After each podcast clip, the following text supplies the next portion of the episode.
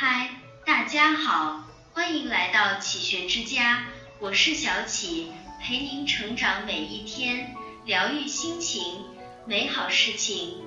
哲学家桑塔耶纳有一句名言：我们的尊严不在于我们做什么，而在于我们懂得什么。成年人的面子如鱼饮水，冷暖自知。一层次越低的人越好面子。有时候过度强调自尊其实是绊脚石，尤其对于一些脆弱而敏感的人，自尊却成了要求他人的利器。由于内心的自卑和没有底气，他们一定要去证明自己，而且一定要用别人能看到的方式。别人看不到你们家一日三餐吃的什么。但是在结婚生孩子这件事情上，一定会万众瞩目，所以一定要有排场，一定要有面。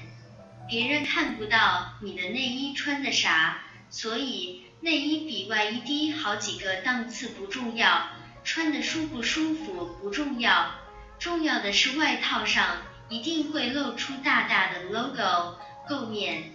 就像孟子里有个奇人乞食的寓言，一位奇人在坟墓前乞食祭品充饥，却在自己的妻妾面前夸耀，说有钱有势的人常常请他吃饭，酒足饭饱，回到家一副醉醺醺的样子，骂骂咧咧，颐指气使。时间长了，妻妾开始怀疑，便跟踪他，最后看到的。他不是在富人的酒宴上，而是在东郊墓地跟人家讨要余下的祭品吃。层次越低的人，往往越自卑，内心越没有底气。他们越需要被证明，越需要去获得外界群体的认可，所以就越在面子里挣扎。二，一个人成熟就不再为了面子活着。成年人不是不要面子，而是懂得什么时候该把自己的面子放下。责任比面子更重要。有句话说得好，历尽千帆，归来仍是少年。但是生会把每一个成年人打回原形。看过一则短片，一位青年演员问日本的国宝级艺人高田纯子：“什么是大人？”他回答道：“能够负起责任的人。”然后别人再问他什么是活着，他感叹道：“应该就是不断的丢脸吧。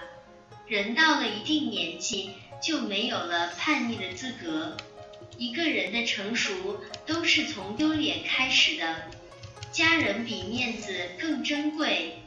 年少的时候，我们常常自尊心爆棚，觉得面子比天大，绝对不会向生活妥协。”后来才发现，每一个委屈自己成年人的背后，都有一个个不想委屈的家人。一位网友讲过自己的亲身经历：我那位一辈子不肯弯腰的父亲，第一次低声下气的去求人，只为了帮我凑齐大学第一年的学费。为此，他还在最看不起他的堂弟家中等了整整一天。尼采说：“一个人知道自己为什么而活，就可以忍受任何一种生活。成年人的世界，家人的幸福比自己面子珍贵。三里子远比面子重要。人要面子，无非是想掩饰自己的脆弱。那么，与其在别人面前戴起华丽的面具，不如精进自己。”面子不是靠给的，是自己用能力、智慧和格局赢回来的。事实上，聪明的人都会看重里子，从内心提升自己，让自己变得越来越强大。一位企业家回忆自己创业初期，为了见一个人，把车停在那人门口，一等就等上十天半月。那时候没钱，没本事。唯一能做的就是拿着自己的小想法去和各种人死磕，去求人。